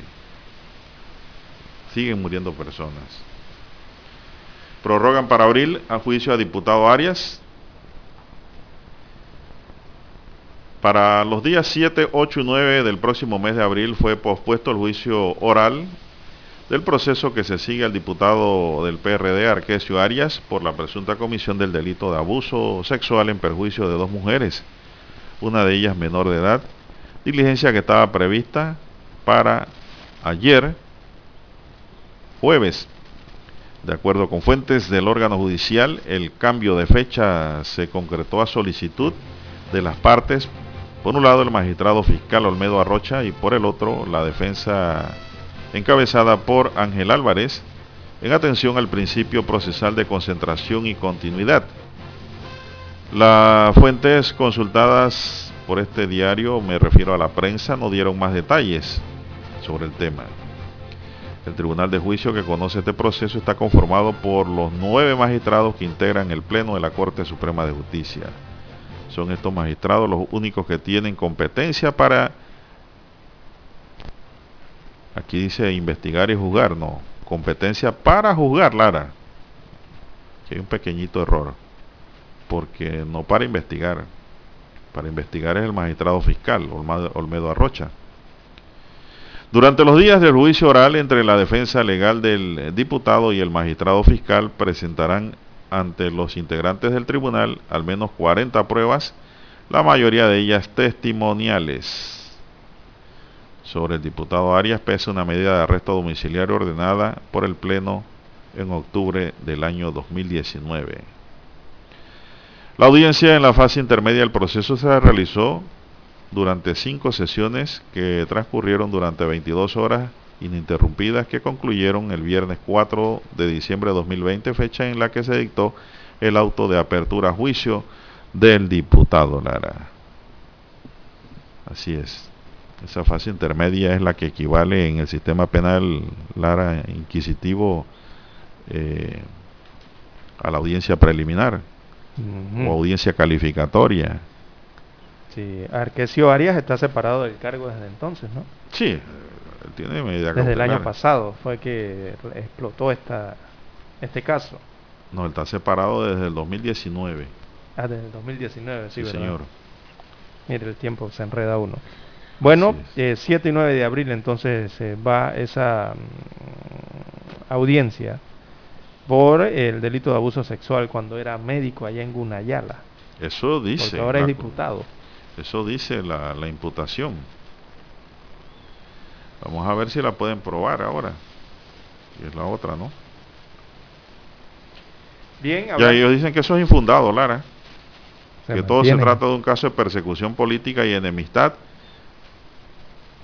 Y eso quedará demostrado durante el juicio que se le sigue al diputado. Bueno, son las 6:49 minutos, señoras y señores, 6:49 minutos. Eh, esto estos delitos son bien delicados. ¿Y esa bulla? bien, las 6.49, 6.49 minutos de la mañana en todo el territorio nacional, eh, don Juan de Dios. Bueno, eh, ayer fue sancionada la ley que crea la, la telesalud en Panamá a través de una normativa, ¿no? O, la telemedicina, como la conocemos eh, regularmente, ¿no? Así que este proyecto de ley fue presentado por un diputado independiente, don Juan de Dios, completamente. Él es el diputado de Juan Díaz, del circuito donde está Juan Díaz. El apellido él es... Ah, no es Brose, es... Fernández. Fernández es el apellido.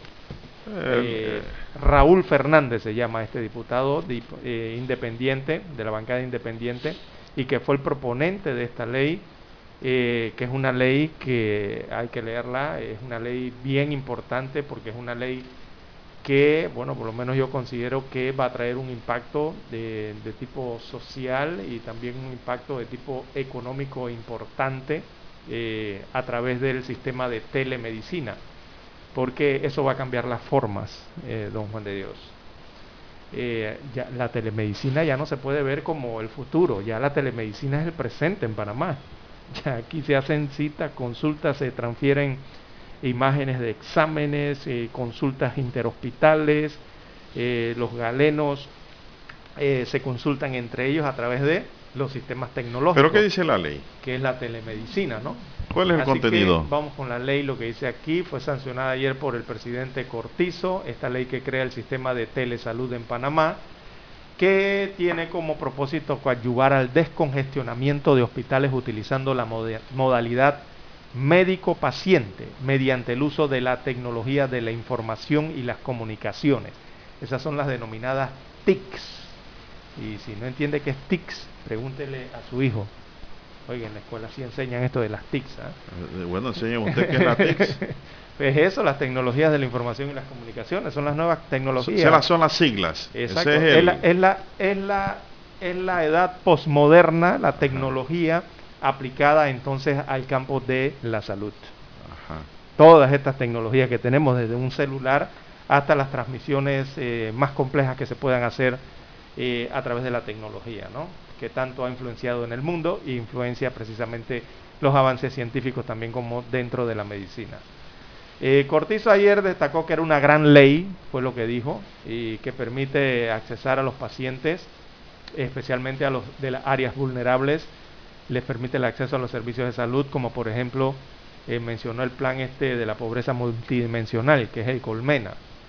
Eh, dijo que este tipo de iniciativas es la que el país necesita en pandemia, y es cierto.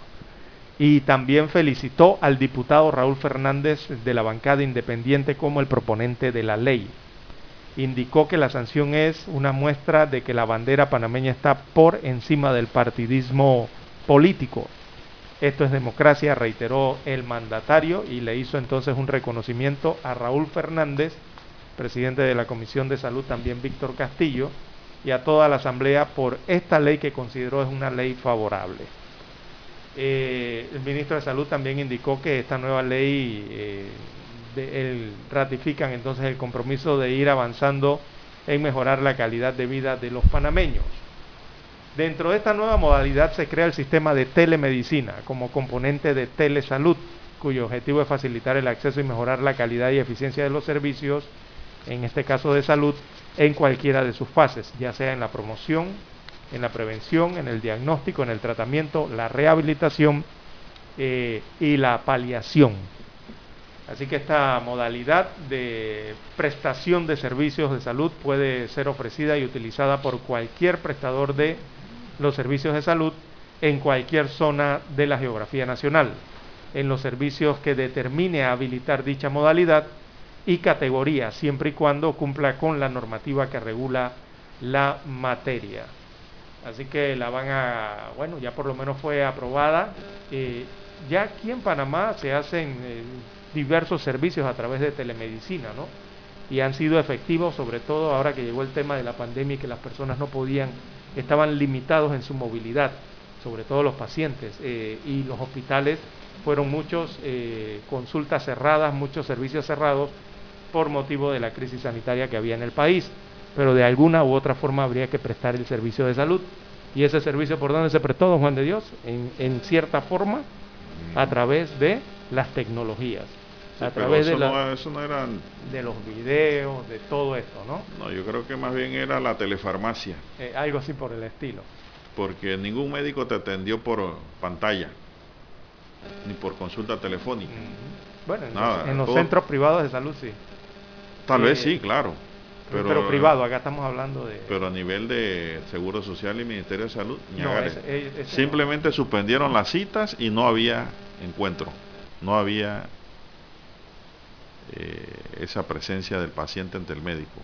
El, el, proyecto establece establecer, valga la redundancia, eh, que la telemedicina eh, se implementa en un término no mayor de un año. Pero ¿qué consiste? Te pregunté. ¿Tienes el sistema integral de salud digital. Mucho cuento y nada de, lo historia. Que la nota, el cual eh, consistirán los siguientes programas, van a incluir la telemedicina.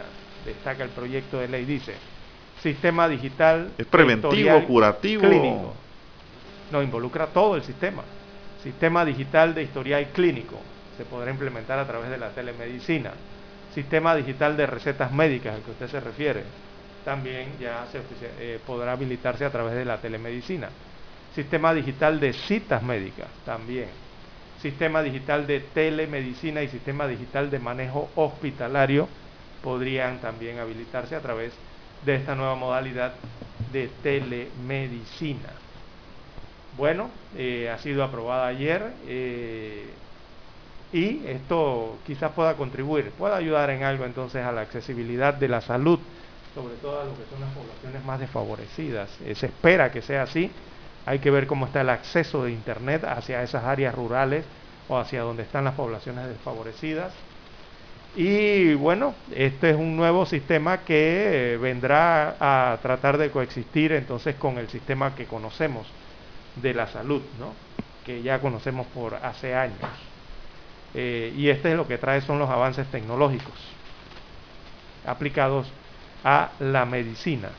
Y esos avances tecnológicos eh, dirán la gente, bueno, ¿y qué tiene que ver? Bueno, lo que ocurre es que eh, con las tecnologías, incluso usted puede ser operado en un hospital en Chiriquí, pero los médicos están recibiendo la asistencia de un especialista, supongamos, aquí en Ciudad de Panamá. Esa es la parte interesante que y, te estaba Y desde allá de Chiriquí está el otro médico, el otro cirujano, aplicando todo esto.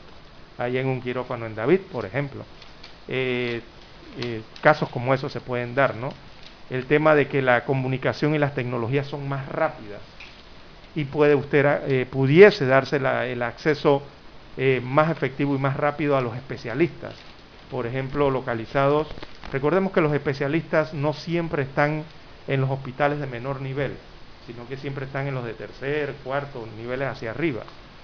Y eh, los pacientes aquí en Panamá tienen que viajar desde las provincias incluso eh, hasta acá, Ciudad Capital, a una especialidad. Pero con telemedicina quizás pueda cambiar esa situación. Eh, de por lo menos la consulta inicial, poder darla a través de una conferencia, una videoconferencia a distancia, ¿no? y muchos otros... A distancia, ¿no? Exacto, sí. Inicial, ¿no? Inicialmente. Inclusive eso sí permite, es correcto. Eso trae muchos ahorros eh, en todos los sentidos, ¿no? Para el paciente y también para otros recursos hospitalarios, eh, tanto del sector público como del sector privado, ¿no? Esa es la, telemedicina, que no le pase como me pasó a mí, Lara, anécdota. Años, yo, sufrí un accidente hace años y yo tenía una cicatriz en la frente, grande. Y la pues, bien, ¿eh? Un cirujano, sí, un cirujano especialista fino, y, estudiante, diría yo, de la especialidad fue el que me hizo el trabajo, porque me programó el titular, ¿no? Pero yo voy al seguro, me acuerdo, eh, que me anestesiaron un poco, ¿no? Un poco para hacer los cortes y la cosa. Y yo oía, pues yo digo, oye, me está, me está trabajando bien el, cirujano, la, la cicatriz. Me decían, cierre los ojos pero usted sabe que yo hice como el español, ¿no? El gallego. Yo abrí un ojo un poquito para ver qué estaba pasando, ¿no? Pues yo sentía que cortaban, pero no sentía dolor ni nada. Y adivina qué vi cuando abrí el ojo. Clara. ¿Qué vio cuando abrí el ojo? que el médico titular con el que yo estaba programado, no me voy a reservar el nombre porque eh, era, el, era, el, profesor, ¿no? Estaba fumando su habano y el que me estaba operando era el estudiante, el que se estaba formando en la especialidad. ya ser un doctor, ¿no? Pero se estaba formando en la especialidad. Pero era presencial. Y él le indicaba allí dónde tenía, le daba las instrucciones. Pero yo pensaba, yo no pensaba que era el estudiante que estaba haciendo el trabajo. Bueno, y los avances. Ahora con la telemedicina a lo mejor ese profesor podía estar en la, en la cámara, qué sé yo, ¿no? a distancia, a cientos de kilómetros, entonces contribuyendo a lo que son... Bueno, el trabajo fue un éxito, Lara, en la Caja de Seguro Social. Fue un éxito. El profesor dirigió bien al estudiante, pero lo hizo allí presencialmente y fumando un gran habano. En los tiempos que se podía fumar, por muchos dirán, eso es mentira, porque no, en esos tiempos se podía fumar. Usted podía fumar donde le daba la gana y no había prohibición alguna.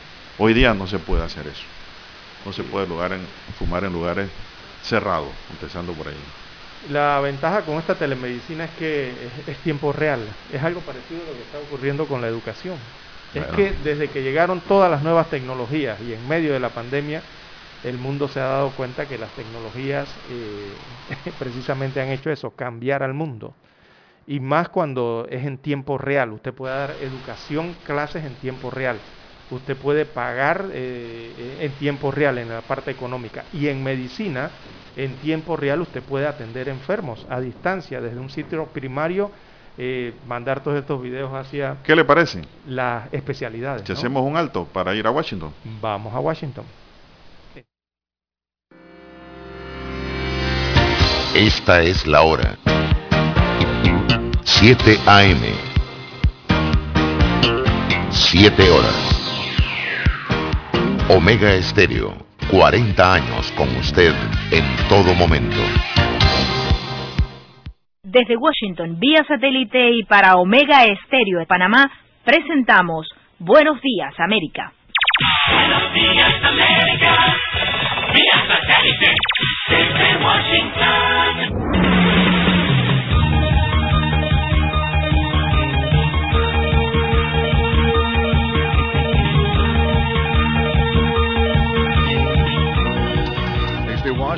Les informa Henry Llanos. Los congresistas estadounidenses aprueban proyecto de ley para abrir camino a la ciudadanía a inmigrantes indocumentados. Nos informa Luis Alberto Facal.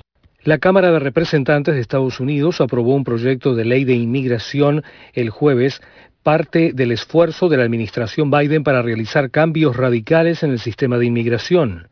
El proyecto de ley denominado Ley de Promesas y Sueños Estadounidenses, que fue aprobado por 228 a 197, crearía un camino para la ciudadanía para los aproximadamente 2,5 millones de inmigrantes indocumentados que fueron traídos a Estados Unidos cuando eran niños y que son conocidos como Dreamers. También proporciona un camino hacia la ciudadanía para aproximadamente 400.000 inmigrantes a quienes se les otorgó el estatus de protección temporal, TPS. Nueve republicanos rompieron filas y se unieron a los demócratas para respaldar la medida. Entre los republicanos que votaron por el proyecto de ley estuvieron tres representantes por Florida, María Elvira Salazar, Carlos Jiménez y Mario Díaz Balart pero la esperanza de un compromiso bipartidista sobre la legislación de reforma migratoria, que ha sido esquiva para el Congreso durante décadas, se ha desvanecido a medida que la situación en la frontera empeora. Y los republicanos han señalado el manejo de la administración Biden como una razón para no avanzar en esta legislación.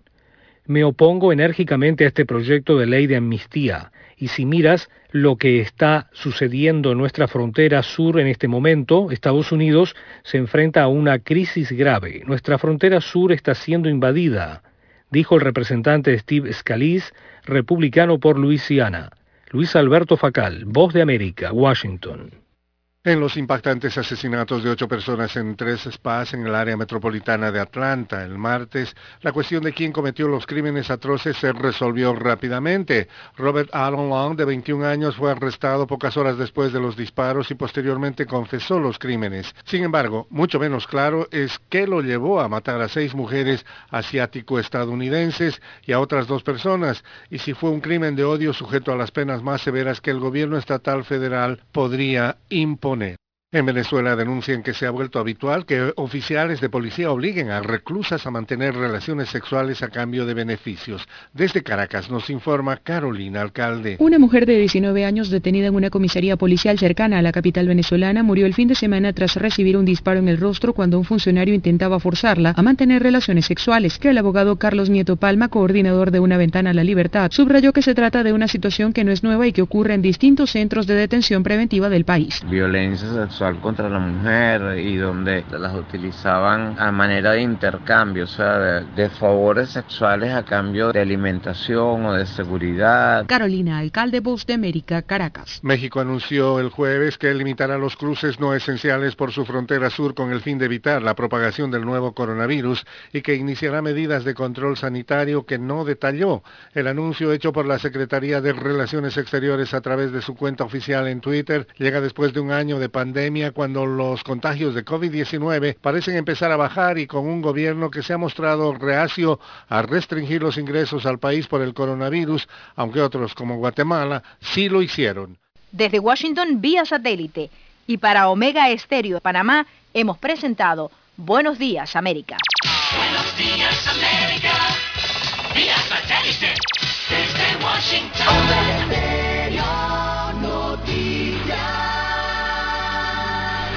En 1981 apostamos a la calidad del sonido FM estéreo y ganamos la apuesta. En 2021 seguimos a la vanguardia. Somos Omega Estéreo. 40 años siendo la cadena nacional en FM estéreo, pionera en Panamá.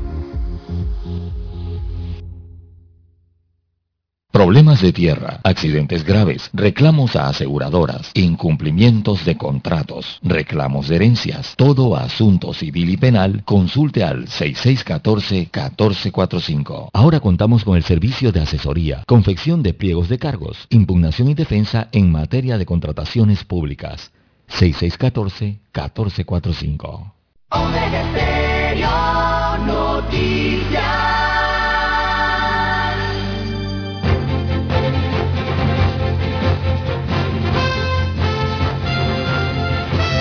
Bueno, son las 7, minutos. Lara, aquí me escribe un distinguido oyente, médico veterinario, y dice que él está practicando la televeterinaria hace Más de un año, desde hace años, dice. Televeterinaria.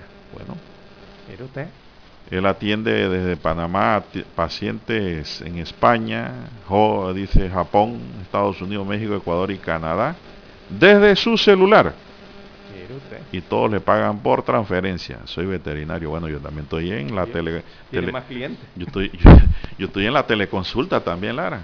Así es. A mí me hace una consulta legal, primero me deposita, ¿no? Exacto. Eh, donde yo le digo y después que deposita hacemos la teleconsulta.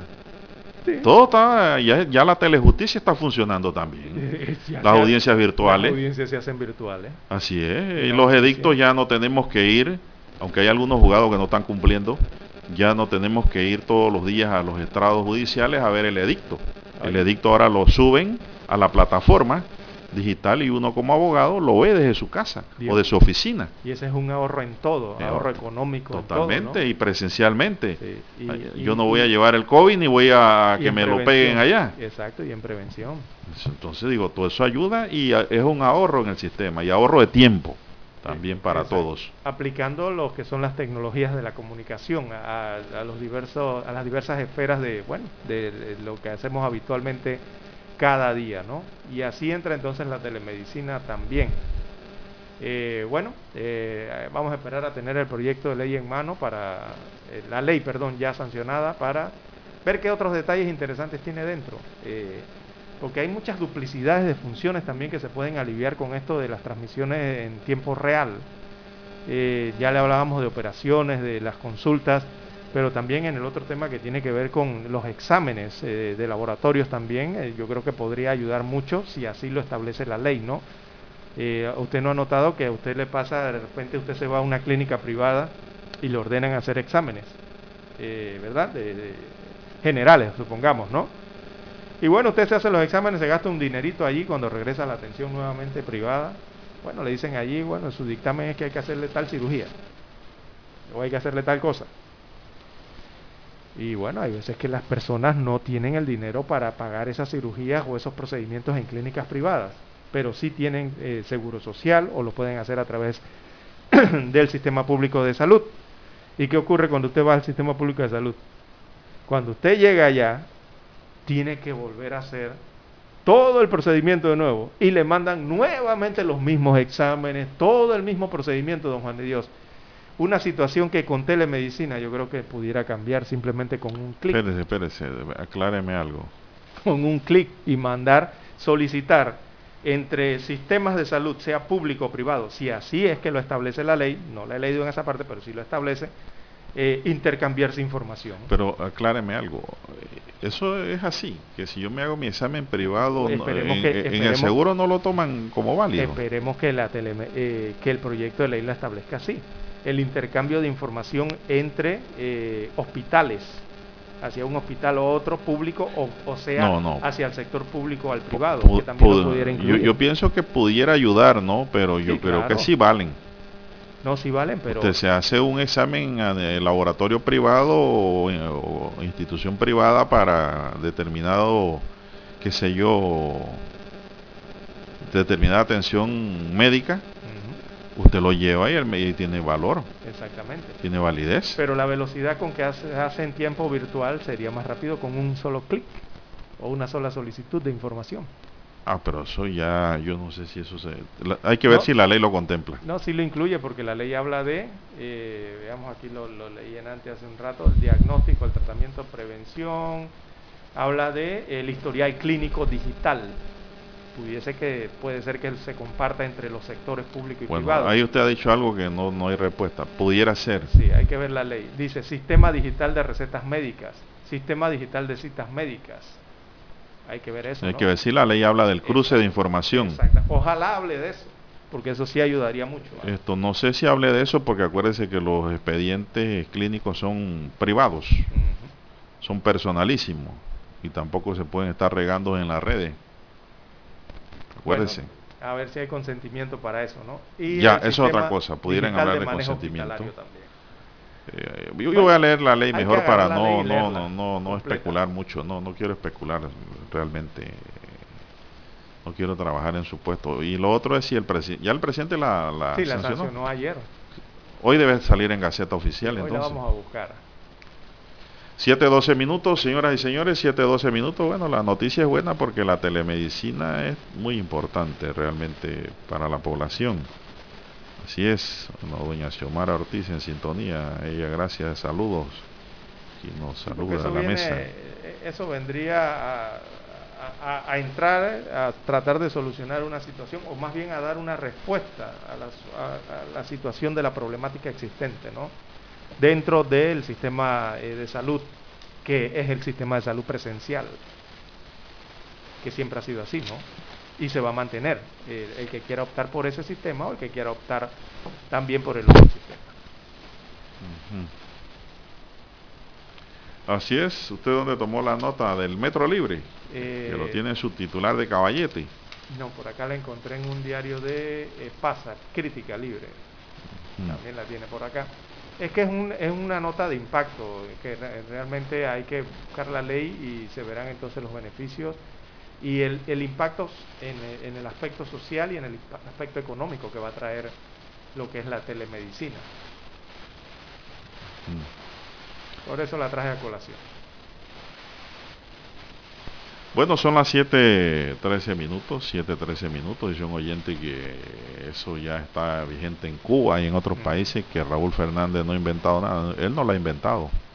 No, no, Él, trajo. él trajo algo que nadie había traído. Sí, que- que- o que no le habían prestado atención en el país. Eso es lo que ha ocurrido. Porque los avances tecnológicos se están dando en todo el mundo. Y esos avances están moldeando los países, están moldeando las relaciones de las poblaciones, las relaciones de los individuos. Y esta es una de ellas, ¿no? Estos cambios eh, eh, evidentemente van a influenciar eh, la previsión o la provisión de que son los servicios de salud en el país, ¿no? Bueno, vamos a la pausa. Vamos a la pausa, don Dani, y retornamos con la parte final del noticiero.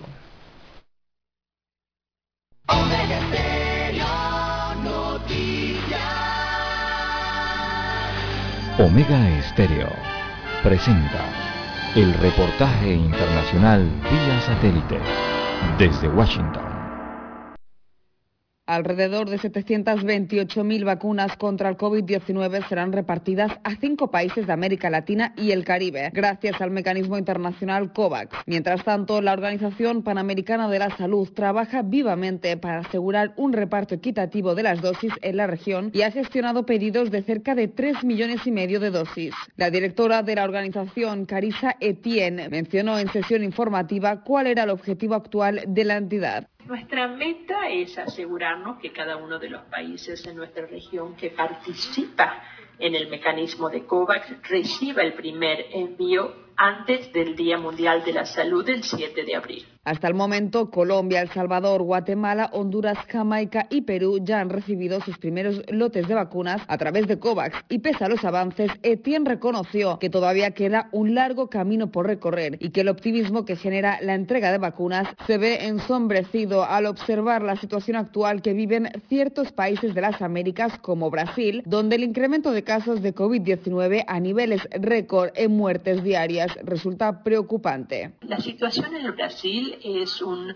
cuento con moraleja, es decir, el mantenimiento de este virus bajo control exige de la atención continua por parte de las autoridades de la salud pública y de los dirigentes para proteger a las personas y a los sistemas sanitarios por igual del impacto devastador de este virus. Los datos deben seguir siendo los ojos y los oídos de nuestra respuesta. Uno de los mayores obstáculos a los que se enfrenta la entidad es que hasta ahora únicamente dos fabricantes de vacunas, Pfizer y AstraZeneca, están destinando millones de dosis a la alianza COVAX, lo que impide entregar las vacunas de forma unánime o al unísono. Pese a la controversia actual en torno a la vacuna desarrollada por la farmacéutica británica AstraZeneca, luego de que varios países europeos dejaran de suministrarla por posibles efectos secundarios, desde la organización aseguraron que no detendrá la administración de la vacuna, puesto que no hay evidencia que correlacione los efectos con la vacuna.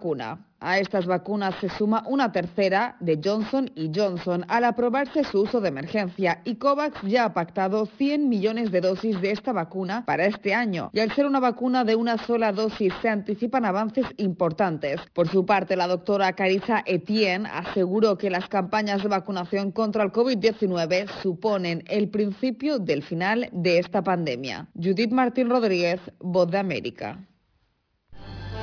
Omega Estéreo presentó el reportaje internacional vía satélite desde Washington. 1981. 2021. Ya han transcurrido cuatro décadas y Omega Estéreo cumple 40 años de ser la primera cadena nacional 24 horas en FM Estéreo. Esta es Omega Estéreo.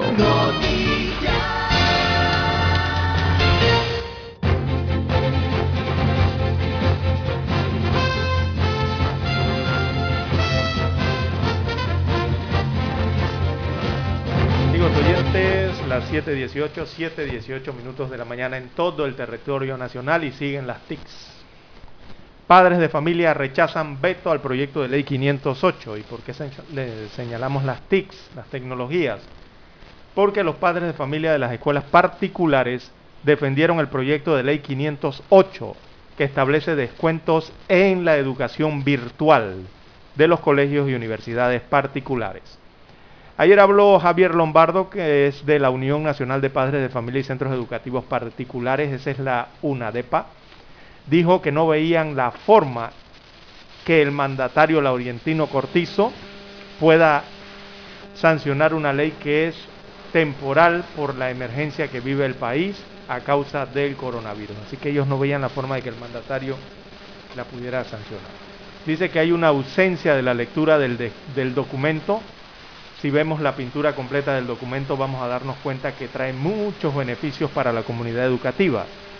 Usted escucha en los medios a la Cámara de Comercio, a la PEDE, a los dueños de colegios hablando de que el porcentaje del descuento les va a afectar el colegio, que la seguridad de ese negocio eh, va a ser violada, pero no han leído el proyecto.